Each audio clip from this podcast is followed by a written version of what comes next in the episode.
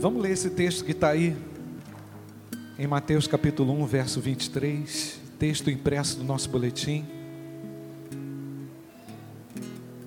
A virgem ficará grávida, não é isso que está escrito, irmãos? Vamos ler junto?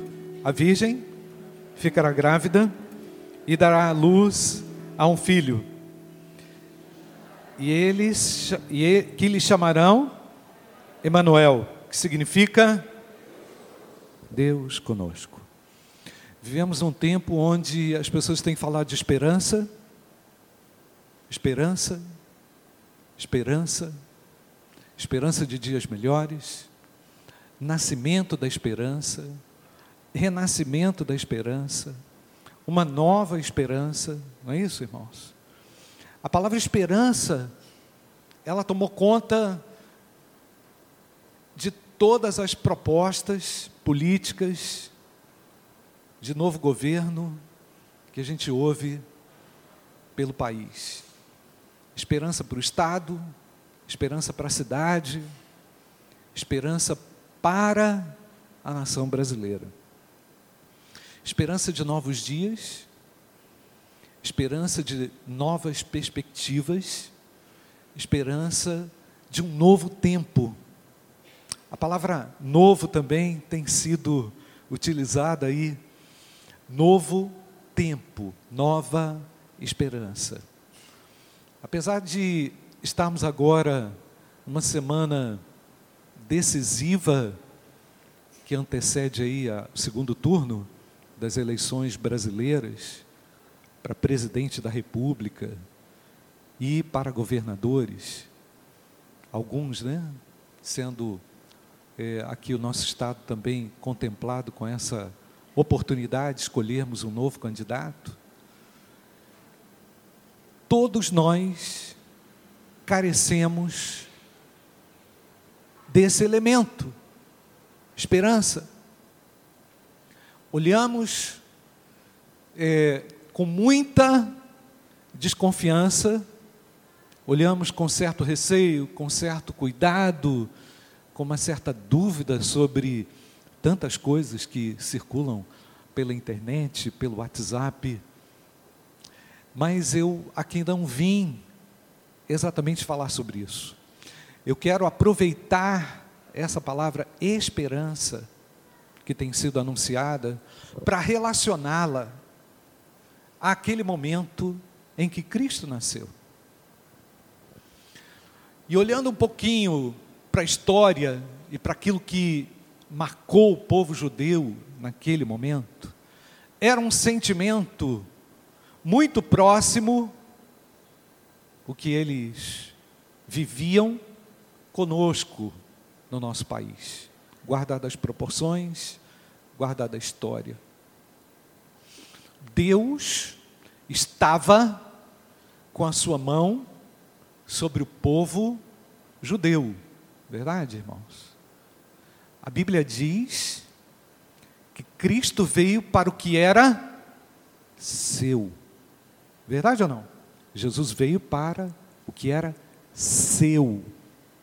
Portanto, Deus, de uma maneira muito particular, prezava por aquela nação, queria aquela nação acolhida pelo Filho de Deus. Mas o sentimento, irmãos, a angústia do povo, era uma angústia muito próxima a nós. Nós precisamos de alguém que vá quebrar um jugo, uma opressão, por que não dizer, secular. É, há quase 20 anos antes de Jesus nascer,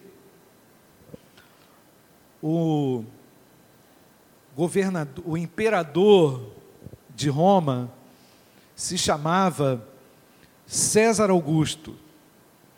E esse imperador é, regeu toda aquela região até 14 anos depois de Cristo. Depois dele foi o imperador Tibério, do ano 14 até o ano 37. governador da Palestina na época em que Jesus nasceu, governador daquela região, foi Herodes o Grande. Ele morreu um pouquinho antes do nascimento de Jesus. Acredita-se que uns quatro, três anos antes do nascimento de Jesus. Mas ele deixou também um legado muito ruim para aquele povo, para o povo judeu. Depois da morte dele, ele dividiu o reino, dividiu a Palestina, o reino que era do governo dele, aquele pedaço de terra, entre os seus três filhos. E antes de morrer, ele mudou o nome de algumas cidades na própria Palestina. Os historiadores afirmam que ele fez isso como uma forma de inibir a influência da cultura judaica sobre o próprio povo. Em homenagem a Tibério, a Cesareia Marítima e, e Cesareia, Cesareia Marítima foi mudado em razão do nome de César, e Tiberíades foi uma localidade também mudada por, por influência de Tibério. Eles usavam algumas estratégias para tentar apagar a história e para tentar anular a influência da própria cultura do povo no povo. E para misturar, irmãos, havia aquele uma espécie de segundo governo que era o próprio ah, Sinédrio, que regia e regulamentava as questões religiosas entre o povo judeu. Era uma espécie de troca, ou seja, eu governo esse lugar e vocês acabam tendo um poder paralelo, que era o próprio Sinédrio, que era conduzido pelos eh, fariseus, saduceus e alguns líderes especialistas nas leis, e dessa forma é, ficava uma espécie de acordo entre o governador daquelas, daquelas regiões. Vamos lembrar que quando Herodes morreu, ele dividiu as terras entre os filhos, e os filhos dele, os filhos desse Herodes é que passavam a governar. Então o combinado era o seguinte: vocês pagam impostos para César e têm e terão uma certa liberdade de expressão religiosa. O templo havia sido transformado nessa época numa espécie de é, parlamento judeu para tomada de decisões a respeito da lei. Espiritualidade quase zero. Eu não posso dizer que zero era, porque afinal de contas, Deus encontrou graça, não é? Deus encontrou algumas pessoas onde ele, é, com, com quem ele poderia contar, sendo elas, sendo uma delas, a própria Maria. Zacarias, como sacerdote, como sumo sacerdote, também foi alguém escolhido por Deus, orientado por Deus, para conduzir aquele momento a fazer nascer através de Isabel, João o Batista. E não é incrível, irmãos?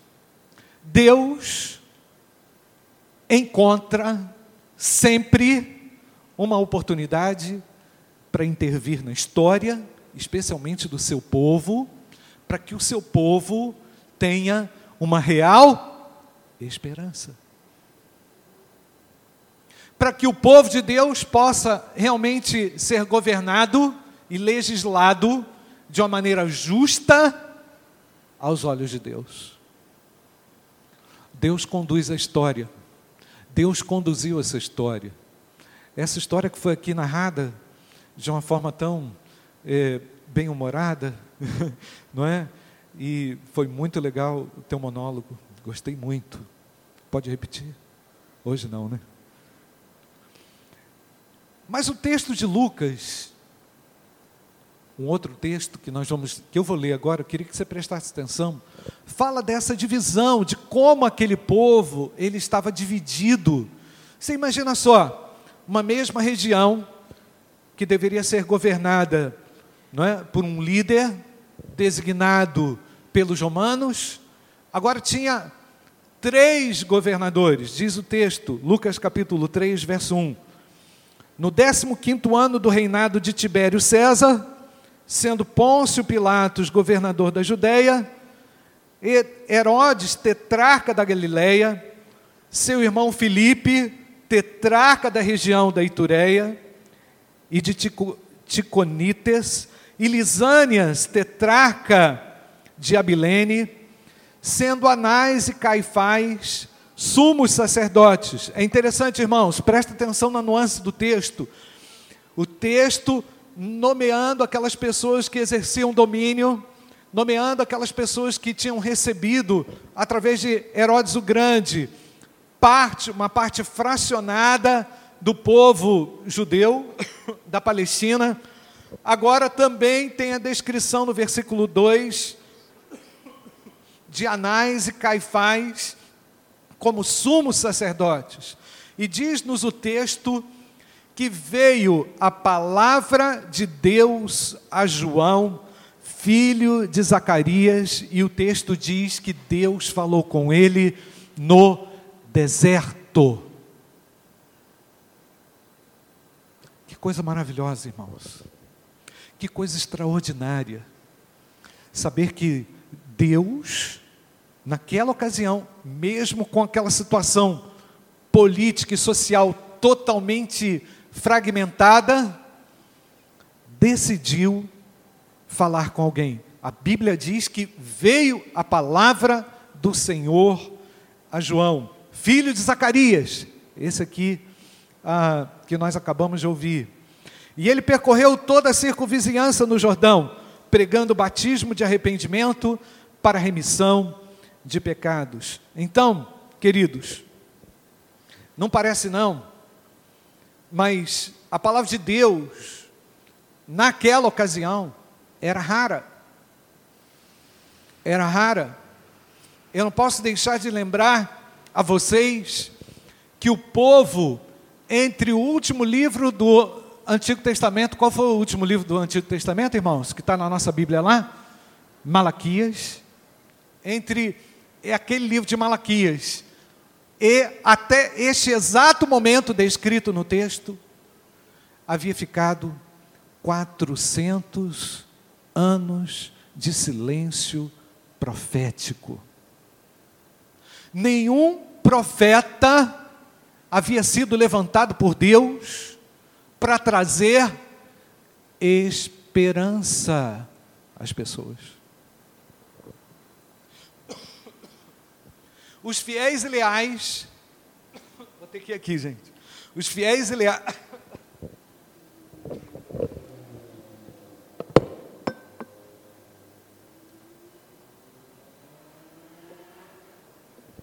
Os fiéis e leais a Deus deveriam ser resguardados pelas palavras já anunciadas anteriormente a estes 400 anos.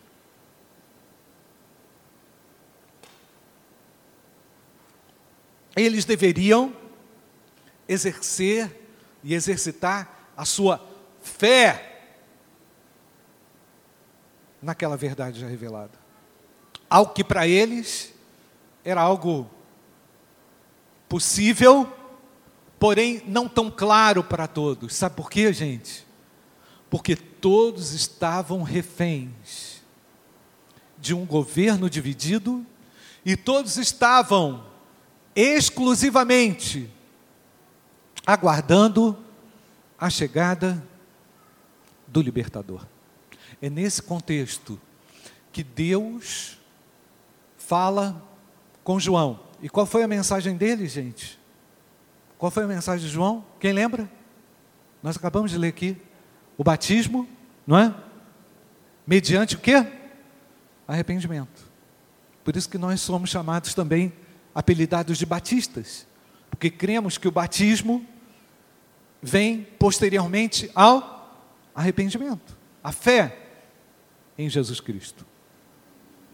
Então, naqueles 400 anos de silêncio, queridos, voz de Deus é coisa rara.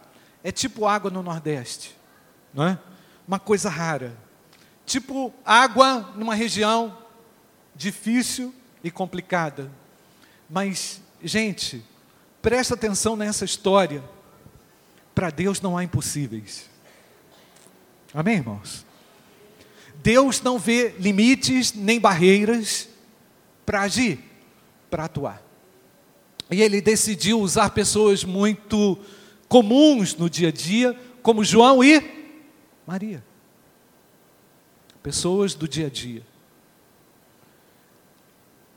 Eu fico impressionado como também naqueles 400 anos de silêncio, nós sabemos isso, a história diz, foram levantados inúmeros livros para trazer, para fazer a narrativa histórica, que são os conhecidos livros, o que quem lembra? Apócrifos. Alguns daqueles livros que depois foram considerados apócrifos foram escritos nesses 400 anos de silêncio. E olha, pode acreditar e pode anotar, onde há silêncio profético, há espaço para criação de muitas invenções, de muitas histórias, de muitas inverdades. Por isso que nós queremos na Bíblia. Amém, irmãos? Nós acreditamos que ela é capaz de nos trazer o que, irmãos? Esperança. Esperança eterna. Pastor, você está querendo dizer que você não vai votar, não vou falar em nada, não vou falar mais nada. A minha esperança e a nossa esperança vem do Senhor. Amém, irmãos? No culto aqui que antecedeu a votação, na quarta-feira antes das eleições, o pastor Elmo pegou a palavra aqui e falou algo bem interessante. Ele disse assim: Gente, daqui a quatro anos a gente vai estar orando de novo. e a gente vai estar pedindo pelas mesmas coisas. Ah, pastor, está desiludido? Não estou desiludido. Eu creio na real esperança. Eu creio numa esperança que me ajuda a caminhar no meio da desesperança ou da, das pseudos esperanças. Ah, pastor, não acha que uma mudança vai ser bom? Vai ser ótimo. Mas Cristo já nasceu. Amém, irmãos? E eu quero chamar sua atenção para um texto, para esse texto, Mateus 1, 23. E o tema da nossa reflexão é a esperança já nasceu. Vamos ler de novo. A virgem ficará grávida, está lá no quadro, no data show. Vamos lá. A virgem ficará grávida e dará à luz um filho, que lhe chamarão Emanuel, que significa Deus conosco. Não é engraçado? No Evangelho, nós, no, nenhum desses evangelhos, desses nossos evangelhos, dos evangelhos bíblicos, nós vemos Jesus sendo chamado por Emanuel. Nenhum deles. Ninguém chama Cristo de Emanuel. O que é a palavra Emanuel mesmo? Quem lembra, gente? Deus conosco, Deus presente. É, quando o texto diz que ele será chamado, significa que ele vai personificar a Deus entre nós. Cristo está presente entre nós. E ele não precisa ser denominado assim, para ser visto assim, como um Deus presente. O mais maravilhoso dessa tua história aqui, do teu monólogo, é saber que Deus é presente conosco. E por que, que ele é assim? Porque a ausência foi muito grande. A distância, o período de deserto foi muito intenso. A falta da revelação profética acabou gerando uma, uma onda de conversas. Tanto sim, que uma delas era que Jesus Cristo seria o libertador político, não é verdade? Que ele livraria o povo do jugo romano. A ideia era fazer renascer aquilo que um dia foi. A ideia era trazer de volta os áureos dias de Israel. A alegria de ter, um, de ter o, seu Israel ter o seu rei e poder governar como um dia governou. Mas isso foi impossível aos olhos humanos. Um rei eterno precisou andar entre nós. Amém, irmãos? Um rei eterno. Um Deus presente com uma característica de reinado poderoso. Não ligado a um partido político, ao interesse de A ou de B ou de C, mas ligado ao maior interesse daquele que realmente quer salvar as pessoas. Todos necessitam de um amor perfeito, algo que faça sentido e significado. Deus se tornou presente, Emanuel, para suprir a necessidade dos homens. Então o Deus presente passou a andar com as pessoas no dia a dia. A esperança já nasceu, meus irmãos. Podemos dizer glória a Deus. Há um Deus que está conosco.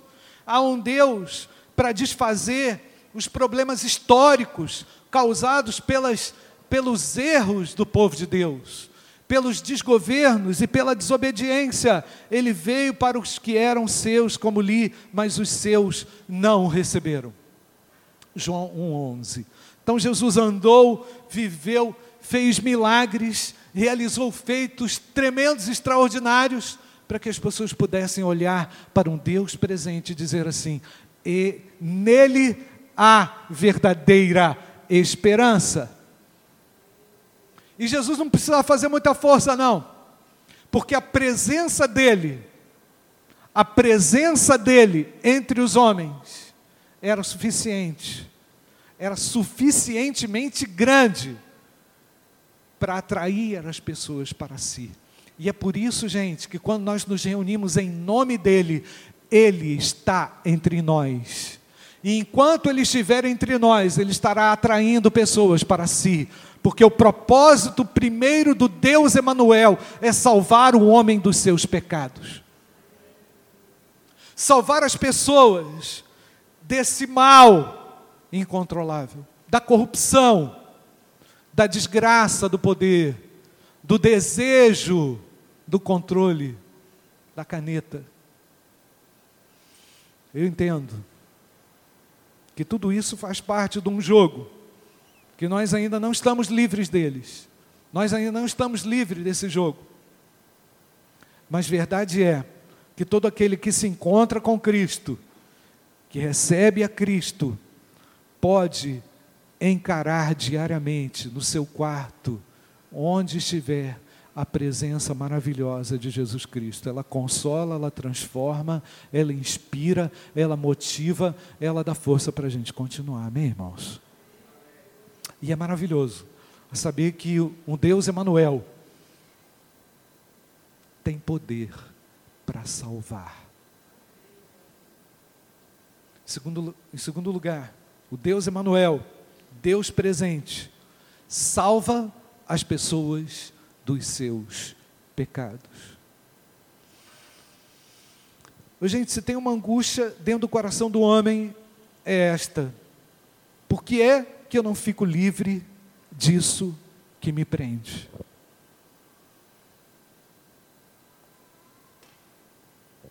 Por que é que não consigo ficar livre disso que me escraviza? Porque é que eu não consigo sentir o alívio do perdão? O caso da mulher, por exemplo, que foi apanhada em adultério. O que, que dizia a lei, irmãos? Quem lembra? Vamos apedrejá-la. Vamos eliminar o problema. E é interessante, irmãos, é, se vocês leram o presente diário dessa semana, teve lá a história do mofo. Você leu o negócio do mofo? Quem leu? A história do mofo, muito interessante. Até o mofo, Deus se preocupava. Mofo de roupa, aquilo tinha que ser exterminado. Tinha gente que morria por causa de mofo. Incrível, né, irmãos? O cuidado de Deus. E naquela reflexão, nós vemos que esse mofo da alma é aquilo que detona a gente, que acaba com a gente, que nos destrói. O Deus Emanuel salva, liberta o homem dos seus pecados, do mofo, do estragado na sua alma. Glória a Deus por isso. Amém, irmãos? Aquilo que você não dá conta de resolver. Aquilo que você não dá conta de ficar livre. Deus em Cristo Jesus te torna livre. Ele diz: ser você livre. Podemos ser livres, amém, irmãos? Eu fico maravilhado com o pessoal da Cristolândia. Eles há uns anos atrás vieram aqui, lembra aquela musiquinha? Eles fizeram um trenzinho aqui, cantando um trenzinho, lembra? Eu lembro disso, eles cantaram aqui na igreja. Qual era a música? Eu sou livre. Eu não preciso de droga para viver. Eu não preciso anestesiar a minha vida para viver. Eu sou feliz com o perdão de Cristo no meu coração. Amém, irmãos? Isso é libertador. Isso é libertador. O Deus Emanuel, que foi aqui narrado pela irmã, é narrado é assim que fala? Narrado. O Deus que veio encarnado, o Cristo encarnado, salva as pessoas dos seus pecados, né? Mas ao mesmo tempo em que ele salva aquela mulher, ele também diz para ela: vá e não peques mais. Deus abomina o pecado. Tem gente que é perdoado por Deus e acaba ficando ainda aprisionado. Ele é livre, mas ele acaba não se tornando livre em razão de algumas coisas que ainda querem escravizá-lo. O Deus Emanuel é capaz de libertar completamente as pessoas. O Deus presente foi suficientemente capaz de chegar e livrar o homem daquilo que o aprisiona. Em terceiro lugar, o Deus Emanuel, o Deus presente, o que, que ele faz também? Ele aponta esperança para o futuro. Sermão do Monte, Mateus capítulo 5, lembra lá? Em todo momento o Senhor aponta para a eternidade. Enquanto os homens queriam um libertador para resolver o problema do jugo romano, para, para resolver os conflitos entre os filhos do, do Herodes, o grande, enquanto os homens tinham uma expectativa para é, é, para soluções práticas para o seu dia a dia, o Senhor levanta a cabeça deles e fala assim: Nós vamos olhar para o futuro. Nós vamos olhar para o futuro, porque aquilo que vocês estão vendo aqui é ruim, está ruim, e é por isso que nós podemos ter uma real esperança, amém, irmãos? Cristo nos aponta a uma eternidade, glória a Deus. O Deus Emanuel veio trazer uma perspectiva de eternidade, a longevidade presente na ação de Deus, na ação do Deus Emanuel fazendo com que as pessoas olhem mais além. Não vamos olhar até a próxima eleição. Nós não vamos olhar até o próximo mandato. Nós vamos ter uma condição de olhar para frente, ter real esperança. Minha real esperança é em Cristo Jesus e nas promessas de eternidade para a minha vida. Bem-aventurados os que choram, diz o Senhor. Amém, irmãos? Essa é a palavra profética de, de, do Senhor. Bem-aventurados, porque eles serão o quê? consolados. Quando, irmãos? No presente e definitivamente na eternidade. É maravilhoso. É maravilhoso. É maravilhoso. O que, que ele faz? Ele, ele mostra aos homens também que ele iria preparar um lugar. João 14, verso 1. Não se turbe o vosso coração. Crede em Deus e crede também em mim. Na casa de meu pai, há o que, irmãos? Muitas moradas. O povo de Deus diga amém. Há moradas eternas. Essa é a palavra profética de Cristo, anunciada de uma maneira muito clara aos seus discípulos. Em quarto lugar, o Deus Emanuel anuncia uma verdade profética. Por exemplo, quem podia imaginar que Jesus ia chegar naquela banca lá dos vendilhões do templo e ia dar um tapa na mesa? Poxa, deixa o pessoal vender aí. O pessoal vem aqui de tudo quanto é lugar eles não têm pombinha para comprar, eles estão querendo fazer o sacrifício. O pessoal veio comprar umas rolinhas para queimar ali em sacrifício. Jesus chega para eles, estou quase dando um tapa nessa mesa aqui, irmão. Jesus fala para ele, para eles o que? Vocês transformaram a minha casa em que, irmãos? Num covil de ladrões. Oh, coisa dura de ouvir e deu-lhe um soco na mesa. Não sei se foi soco, bico, não sei o que, que ele fez. Alguma coisa ali ele quebrou. E ele disse que a minha casa será o que? Chamada de não de oportunidade de negócios. Igreja não é lugar de negócio, de pastor ficar rico. Igreja não é isso. Igreja não é teia de armação de negócio. Igreja é lugar de oração, amém, irmãos? Igreja é lugar de buscar Deus. Igreja é lugar de servir a Deus com alegria. Algo completamente desvirtuado naquela época. Cristo foi presente para resolver parte desse problema. Não deu para resolver tudo porque o templo ele também profeticamente anunciou que seria destruído. Não foi isso que ele falou? A outra anunciação profética do Cristo presente foi: não ficará o que, irmãos? Pedra sobre pedra. Ah, os seus discípulos ficaram fascinados com a obra. O texto diz isso, irmãos, que eles ficaram maravilhados. Eles chegaram e falavam assim: o senhor não está vendo isso aqui? Que maravilha! que é isso aqui, Senhor? Dá uma olhadinha. Olha ali, aquela fechadura bacana que a gente colocou agora. Olha ali, o ar-condicionado que não tem. Olha ali. E tá, tipo assim, ficaram preocupados com as coisas. Entendeu? E Jesus fala assim: espera aí, não vai ficar pedra sobre pedra. O que, vocês estão admirando aqui? O que, que vocês estão olhando? Gente, vai ter ar-condicionado mesmo, amém ou não? Mas isso aqui não é agora, não. Esse não é o assunto. Mas a questão era que o coração dos homens estava encantado, estavam encantados pelas suas próprias produções. Entendeu, irmãos? Entendeu só? Ah, que coisa bonita que eu fiz. Bonita? Não vai ficar nada no lugar. Quebra tudo. Vai quebrar tudo. Não vai ficar pedra sobre pedra. Em 1992 ou 94, eu tive a oportunidade de olhar um pedaço daquele muro, irmãos, lá em Jerusalém. Eu, eu, eu fiquei impressionado com a quantidade de gente que estava encostado na parede. Talvez orando e desejosos, com interesse de ver tudo aquilo reativado ou restaurado. Mas a real esperança, nossa real esperança não estão nas coisas desse mundo, amém, irmãos? Amém ou não?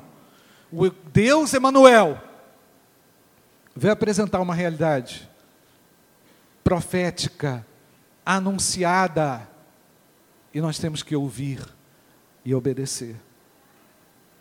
Eu louvo a Deus, irmãos, porque já nasceu a esperança.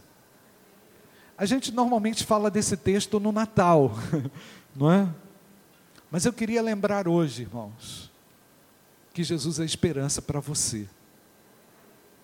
Você que entrou aqui cansado de tudo isso, e cansado de outros problemas ou aflições que você vive, e às vezes esse cansaço, sabe o que, que ele, ele se transforma numa espécie de revolta, numa espécie de indignação, numa espécie de caramba, como é que vai ser? Eu creio, irmãos, que Jesus Emanuel veio trazer verdadeira esperança. E o melhor disso tudo, ele está ainda hoje no nosso dia a dia. Mas algumas pessoas falam assim: Pastor, eu sei disso tudo, mas eu não sinto isso.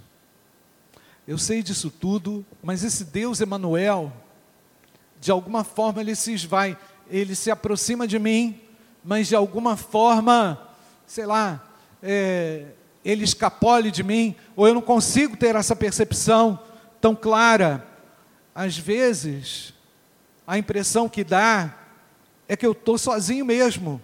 Mas mesmo quando você acha que está sozinho, Ele é presente.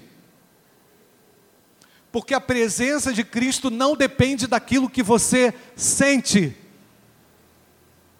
A presença dele impacta naquilo que nós fazemos. Certamente há um impacto na presença de Cristo. Mas não é toda hora que a gente vive assim, não é verdade, irmãos? Não é toda hora, mas Ele é presente. E Ele é presente para transformar, Ele é presente para salvar. O Jesus Emanuel ainda não é percebido por muitas pessoas, mas Jesus Emanuel é a melhor definição que nós podemos fazer do Cristo que está livre, que está, que está vivo e livremente pronto para ouvir a sua oração nessa hora. Ou talvez a sua oração seja agora: Senhor, salva a minha vida, me tira dessa perdição, me tira desse engano, me faz ver o Senhor como o Senhor realmente é. Pela fé ele pode ser visto, amém? Pela fé ele pode ser visto. O Deus Emanuel está aqui entre nós. Então, é, é, da, é da própria natureza de Cristo ser presente. E ele disse: Eis que estou convosco todos os dias. Até quando, irmãos? Até a consumação dos séculos.